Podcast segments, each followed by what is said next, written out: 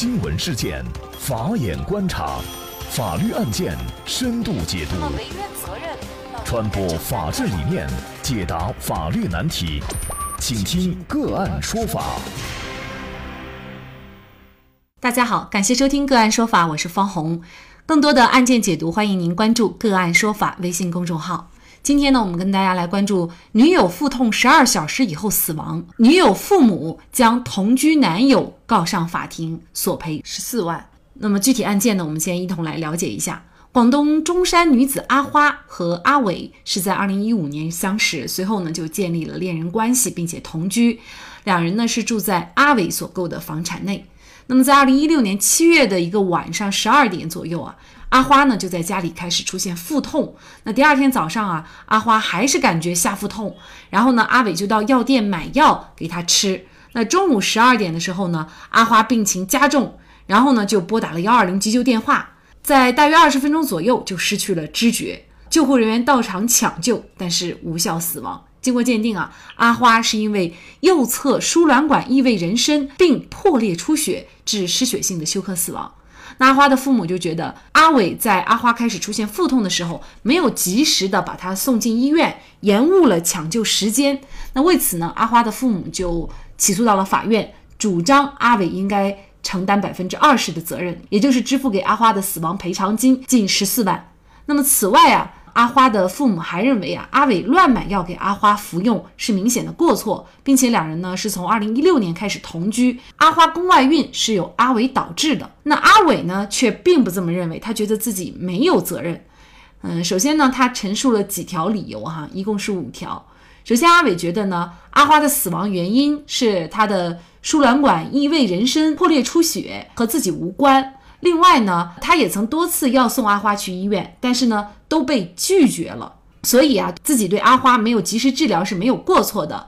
那么第三个理由呢，是他在收到阿花肚子疼的信息以后呢，他就随即前往陪护，并且给她买药。然后呢，发现阿花疼就打了幺二零。那第四条理由呢，是说自己呢是按阿花的要求买药的，并且呢阿花的死亡和服药是没有关系的。最后一条理由，阿伟觉得阿花本身就有疾病，并且隐瞒了自己，也没有及时治疗，所以呢导致了失血休克，和自己无关，并且呢也没有法定的赔偿义务。阿伟一共陈述了五条理由，理由还挺多的哈。那么法院最终查明呢，就是阿花呢，她是在二零一六年的时候曾在医院被诊断为不孕症。那么庭审当中啊，阿伟也承认了阿花曾经把这个事儿告诉他。那么，作为阿伟，到底对阿花的死是否应该承担责任？同居男女之间的义务又有哪些？那么，就这相关的法律问题呢？今天我们就邀请云南大韬律师事务所副主任、婚姻家庭法律事务部主任、国家婚姻家庭咨询师谭英律师和我们一起来聊一下。谭律师你好，主持人好，听众朋友们好，感谢谭律师。那么，到底这个阿伟对阿花的死要不要承担责任？嗯，在法律上有没有一个判断的标准呢？我们讲阿伟是否应该对阿花的死承担责任呢？那么首先要看阿伟，那么他的行为有没有过错？因为我们国家的这侵权的规则原则一般是过错责任，然后无过错责任，公平责任。那么，呃，无过错责任和公平责任呢？法律是有明文规定的，就对于一些特殊情况的明文规定。那么一般的情况呢，都适用的是过错责任原则。所以说，就必须阿伟要具有过错，那么他才应当承担责任。那么结合本案来分析呢，个人认为呢，阿伟对阿花的死亡呢，那么他是有一定的过错责任的。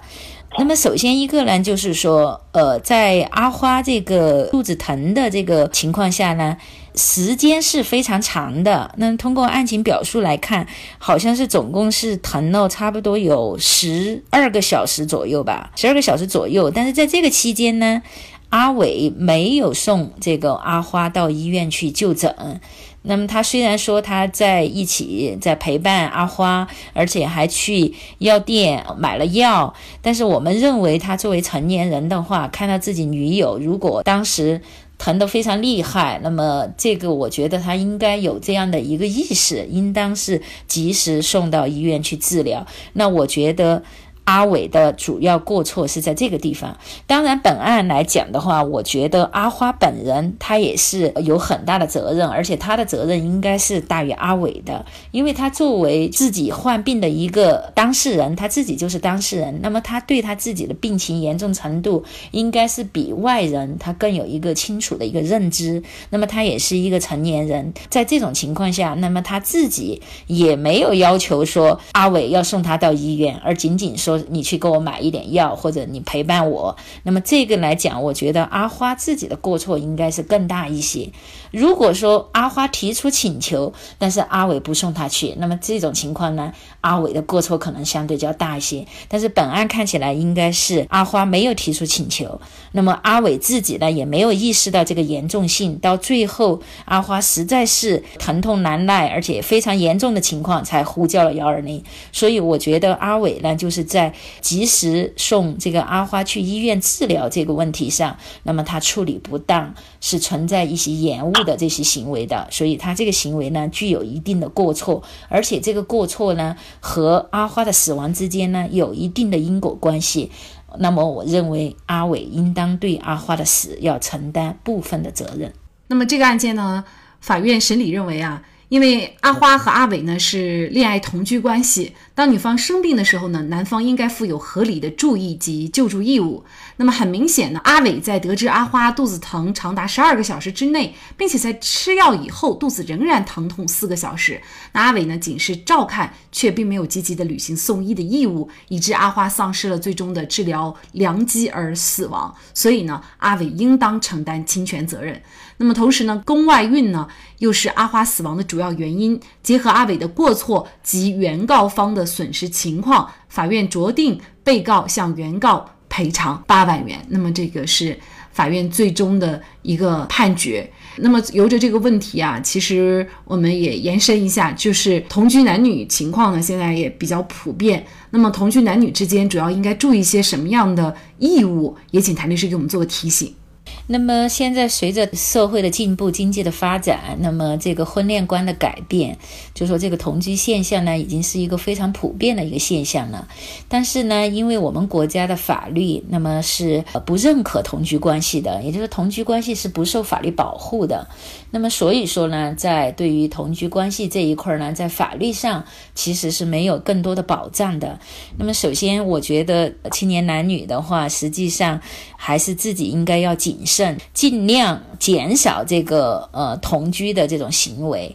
第二个呢，就如果是双方在一起同居了，那么肯定有别于一般的朋友关系或者一般的陌生人的关系。我们依照通常的一个法律标准和一个通常的道德标准来讲，相互之间呢，应该比一般的人来讲，那么可能就多富有一些相互的一个照顾。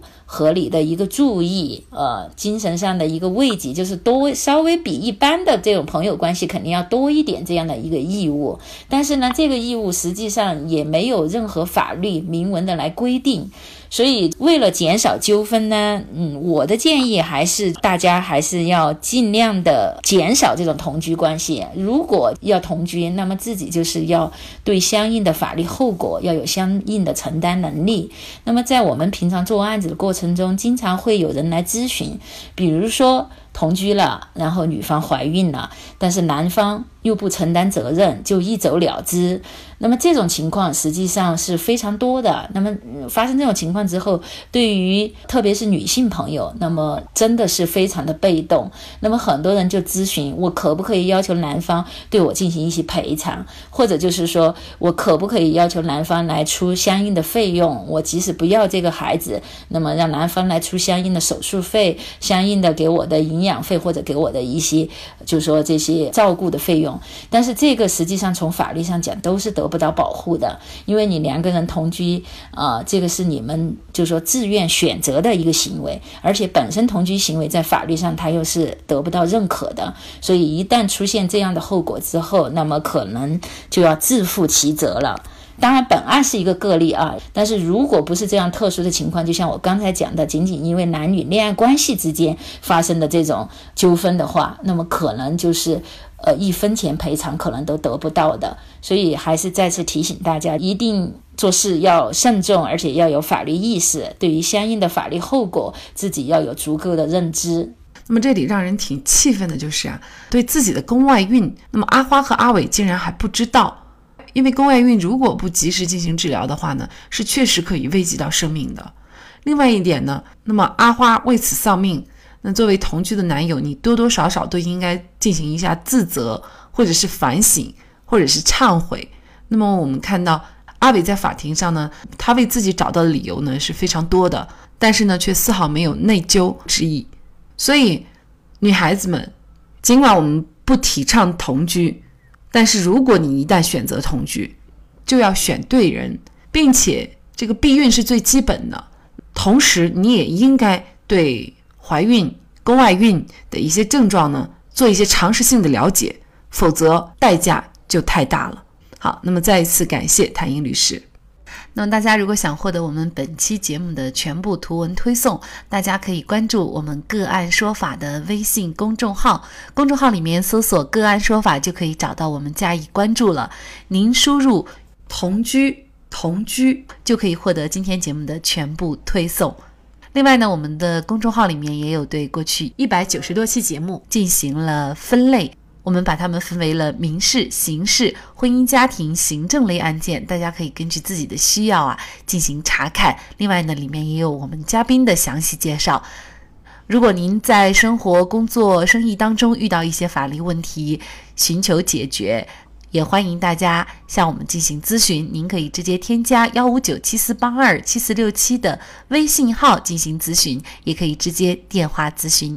为大家提供法律服务的都是我们个案说法邀请的节目嘉宾，他们都非常的专业、资深和负责任。如果您觉得我们的节目对您有帮助，那支持我们的方式就是关注我们的公众号进行转发分享。感谢您的收听，我们下期节目再见。